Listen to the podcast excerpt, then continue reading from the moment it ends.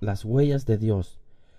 Padre, dijo Tomás, levantando la cabeza del libro que leía, ¿cómo sabes que Dios existe? ¿Por qué haces estas preguntas? ¿Dudas de la existencia de Dios? inquirió el padre. Bueno, contestó el chico, oí a uno de mis profesores que decía que no podíamos estar seguros de que haya Dios. ¿Hay algún modo de saberlo de veras?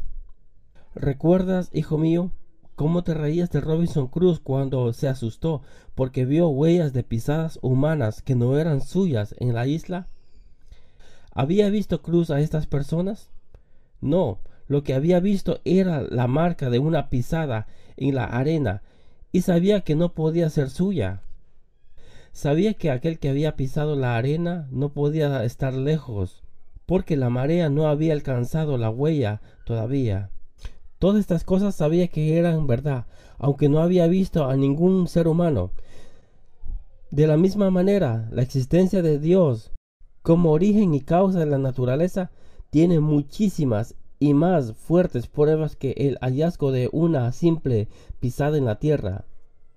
Si la huella de un pie descalzo en la arena es una prueba absoluta de la existencia y presencia de un ser humano, ¿qué hemos de suponer cuando veamos huellas del calzado del Señor? Como las llama bullan que cubre el ancho mundo de un extremo u otro. Vemos sobre montes y valles el rastro de los dedos de Dios Vemos mil plantas, árboles y flores, y esto solo puede haberlo hecho Dios. Vemos los ríos y las fuentes que son alimento desde el cielo.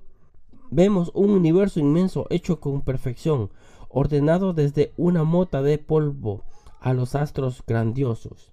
¿Qué es lo que significa todos estos millones de huellas en el mundo?